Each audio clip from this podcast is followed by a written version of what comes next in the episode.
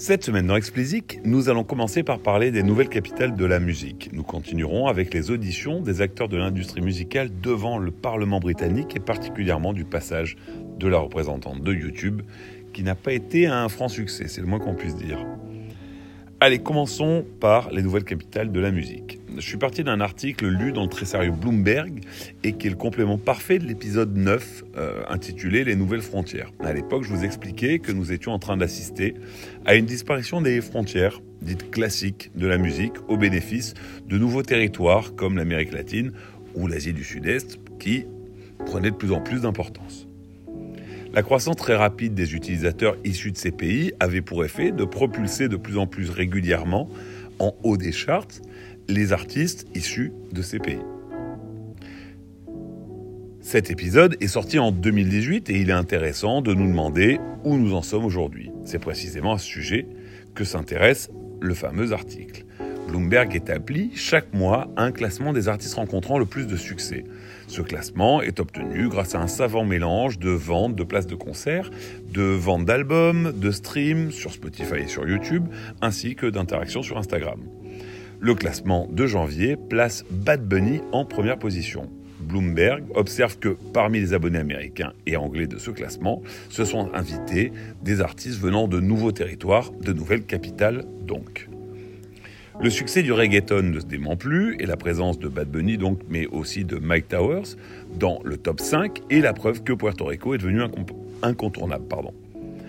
Un peu plus bas dans le classement, c'est la Colombie, et particulièrement Medellin, qui s'invite à la fête en plaçant Carol G à la 10e position et Camilo en 11e position. J'aurais également pu vous parler de Annuel AA, le petit ami de Carol G, qui figure également dans le classement, ou encore de Maluma, qui vient lui aussi de Medellin. La Corée n'est pas en reste, évidemment. Il y a BTS, qui est en huitième position du classement.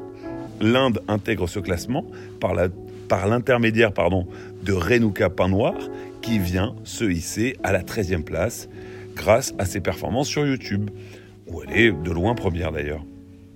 C'est donc un fait, les plus grandes pop stars ne viennent plus seulement des USA ou de la Grande-Bretagne, et il est possible de percer dans le reste du monde sans passer par Londres, New York ou encore Los Angeles. Et c'est logique, la part des abonnés américains et européens ne cesse de baisser chez Spotify, 9 points en 3 ans, et ce au bénéfice de l'Inde, de l'Asie du Sud-Est et de l'Amérique latine. Ces populations propulsent en haut des charts les artistes latinos, les stars indiennes ou coréennes. Ce n'est pas prêt de changer d'ailleurs, puisque la musique latino est le genre le plus populaire sur Spotify et sur YouTube également, les deux principaux services de streaming dans le monde. La K-pop n'est pas seulement l'affaire de Sud-Coréens, mais de toute l'Asie. BTS a plus de fans au Japon, en Indonésie, en Inde et aux Philippines qu'en Corée. L'Inde est devenue le premier marché de YouTube. Tout ceci pour vous dire que ces tendances vont durer, de nouveaux territoires, de nouvelles capitales sont en train d'émerger. Pensez à l'Afrique et au Nigeria particulièrement. Lagos sera probablement l'une des prochaines capitales après Séoul ou Médéine. On verra bien.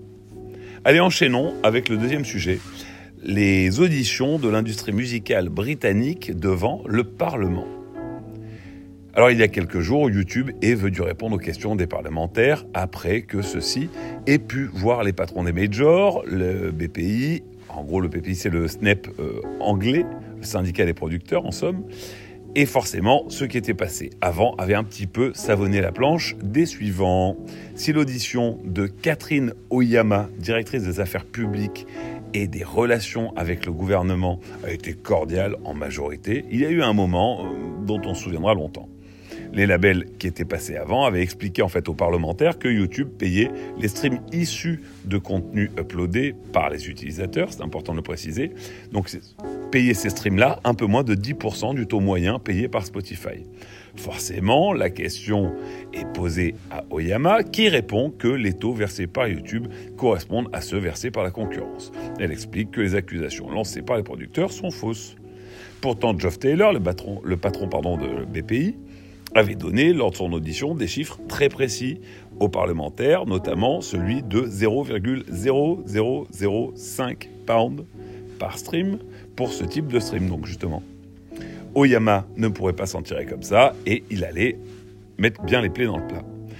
Du coup, Il repose la question et dans l'incapacité de donner un chiffre, Oyama euh, donne vraiment l'impression de ne pas être très transparente avec le comité, ce que lui fait euh, remarquer Knight. Notant en passage qu'il est ahurissant qu'elle n'ait pas de réponse à donner à une question aussi simple et aussi évidente. Elle aurait pu être préparée.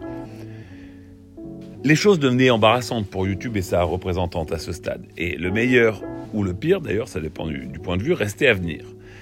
Échaudé par le jeu de dupes de la plateforme, Knight allait porter le coup de grâce en déclarant Devons-nous comprendre que vous ne voulez pas le dire pour éviter une vérité simple?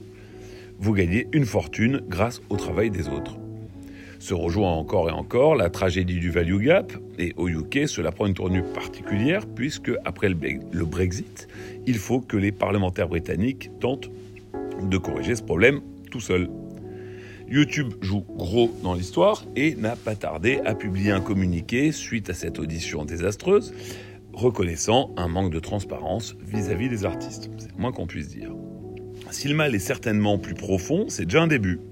Alors que ressortira-t-il de ces auditions au final Est-ce que ce sera un stérile lavage de linge sale public ou est-ce qu'il en découleront des réformes collectives et efficaces du système? Suivons ça avec attention car d'ici à l'été, la France, elle aussi, aura à se positionner sur le sujet en transposant dans son droit la directive européenne votée il y a deux ans. Allez, c'est tout pour cette semaine. Si vous ne l'avez pas encore fait, abonnez-vous à la newsletter, le lien est en description. Pour me soutenir, donnez-moi 5 étoiles sur Apple et abonnez-vous où que vous soyez.